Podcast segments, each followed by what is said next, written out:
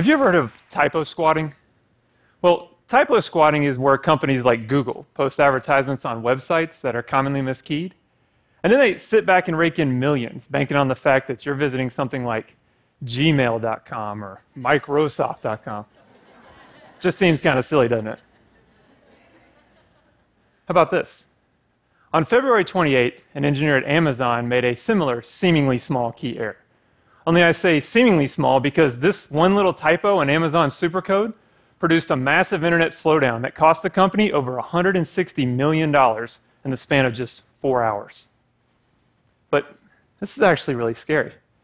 See, recently, an employee at the New England compound, which is a pharmaceutical manufacturer, didn't clean a lab properly. And now, 76 people have died and 700 more have contracted meningitis. I mean, these examples are crazy, right? When do we come to live in a world where these type of typos, common errors, this do your best attitude, or just good enough was acceptable?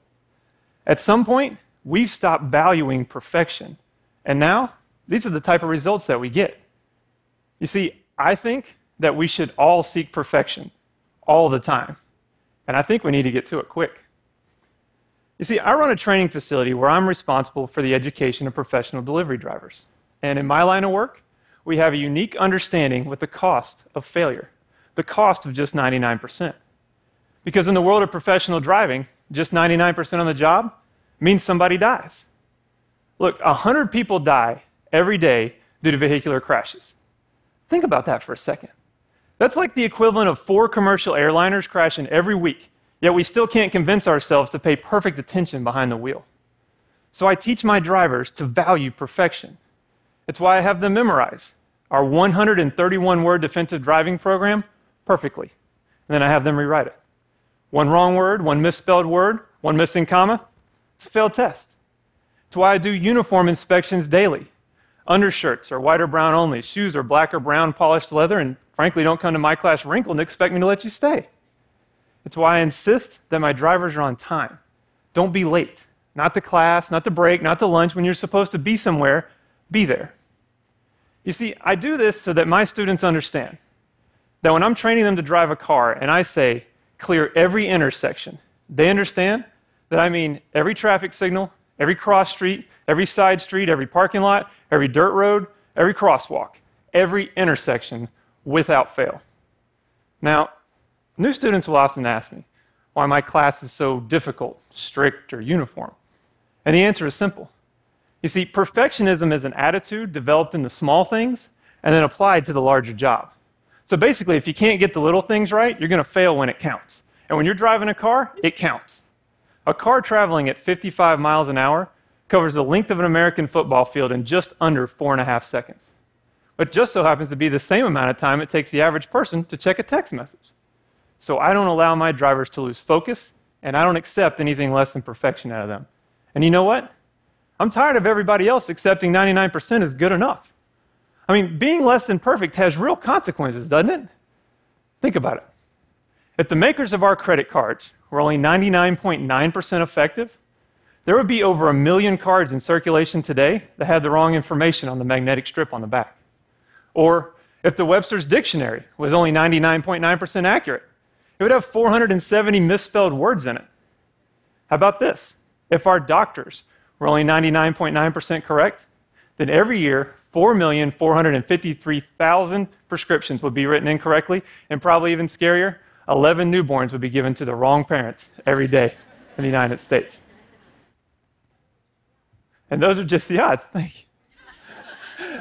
the reality is, is that the US government crashed a $1.4 billion aircraft because the maintenance crew only did 99% of their job.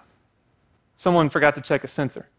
The reality is, is that 16 people are now dead, 180 have now been injured, and 34 million cars are being recalled because the producers of a car airbag produced and distributed a product that they thought was, you know, it was good enough. The reality is, is that medical errors are now the third leading cause of death in America. 250,000 people die each year because somebody who probably thought they were doing their job good enough messed up. And you don't believe me? Well, I can certainly understand why. You see, it's hard for us to believe anything these days when less than 50% of what news pundits say is actually grounded in fact. So it comes down to this trying our best is not good enough. So, how do we change? We seek perfection and settle for nothing less. Now, I know I need to give you a minute on that because I know what you've been told, right? It probably goes something like perfection is impossible for humans, so therefore, seeking perfection will not only ruin your self esteem, but it'll render you a failure. But there's the irony. See, today we're all so afraid of that word failure, but the truth is we need to fail. Failure is a natural stepping stone towards perfection. But at some point, because we, because we came so afraid of that idea of failure and so afraid of that idea of perfection, we dismissed it because of what might happen to our egos when we fall short. I mean, do you really think that failure is going to ruin you? Or is that just the easy answer that gets us slow websites, scary healthcare, and dangerous roads? I mean, are you ready to make perfection the bad guy in all this? Look, failure and imperfection are basically the same thing. We all know that imperfection exists all around us. Nothing and nobody is perfect. But at some point, because it was too difficult or too painful, we decided to dismiss our natural ability to deal with failure and replace it with a lower acceptance level. And now we're all forced to sit back and just accept this new norm or good enough attitude and the results that come with it. So, people, even with all that said, people will still tell me, you know, didn't the medical staff, the maintenance crew, the engineer, didn't they try their best and isn't that good enough? Well, truthfully, not for me, and especially not in these examples. Yeah, but, you know, trying to be perfect is so stressful, right? And, you know, Oprah talked about it, universities study it. I bet your house, high school counselor even warned you about it. Stress is bad for us, isn't it? Well, maybe, but to say that seeking perfection is too stressful is like saying that exercise is too exhausting. In both cases, if you want the results, you got to endure the pain. So, truthfully, saying that seeking perfection is too stressful is just an excuse to be lazy. But here's the really scary part. Today, doctors, therapists, and the nearly $10 billion a year self help industry are all advocating against the idea of perfection under this guise that somehow not trying to be perfect will save your self esteem and protect your ego. But see, it's not working because the self help industry today has a high recidivism rate because it's more focused on teaching you how to accept being a failure and lower your acceptance level than it is about pushing you to be perfect.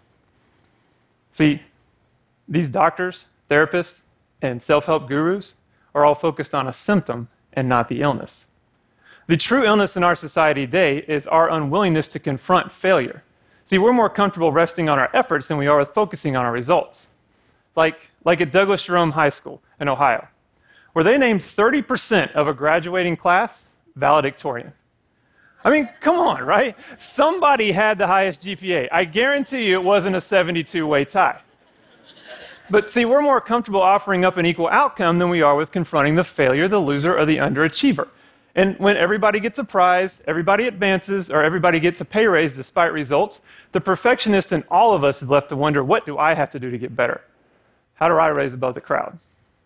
And see, if we continue to cultivate this culture where nobody fails or nobody is told that they will fail, then nobody's going to reach their potential either. Failure and loss are necessary for success. It's the acceptance of failure that's not. Michelangelo is credited with saying that the greatest danger for most of us is not that our aim is too high and we miss it, but it's too low and we reach it. Failure should be a motivating force, not some type of pathetic excuse to give up. So, I have an idea. Instead of defining perfectionism as a destructive intolerance for failure, why don't we try giving it a new definition? Why don't we try defining perfectionism as a willingness to do what is difficult to achieve what is right? You see, then we can agree that failure is a good thing in our quest for perfection. And when we seek perfection without fear of failure, just think about what we can accomplish. Like, like NBA superstar Steph Curry. He hit 77 three point shots in a row. Think about that. The guy was able to accurately deliver a 9.5 inch ball through an 18 inch rim that's suspended 10 feet in the air from nearly 24 feet away almost 80 times without failure. Or like the computer program pro- programmers at the aerospace giant Lockheed Martin, who have now written a program that uses 420,000 lines of near flawless code to control every aspect of igniting 4 million pounds of rocket fuel and putting a 120 ton spaceship into orbit. Or maybe like the researchers at the Children's Mercy Hospital in Kansas City, Missouri, who have now developed a device that can complete human genome coding in just 26 hours. So, this device is able to diagnose genetic diseases in babies and newborns sooner, giving doctors an opportunity to start treatments earlier and potentially save the baby's life. See, that's what happens when we seek perfection. So maybe we should be more like the professional athlete, or we should be more like that tireless programmer, or like that passionate researcher. Then we could stop fearing failure and we could stop living in a world filled with the consequences of good enough. Thank you.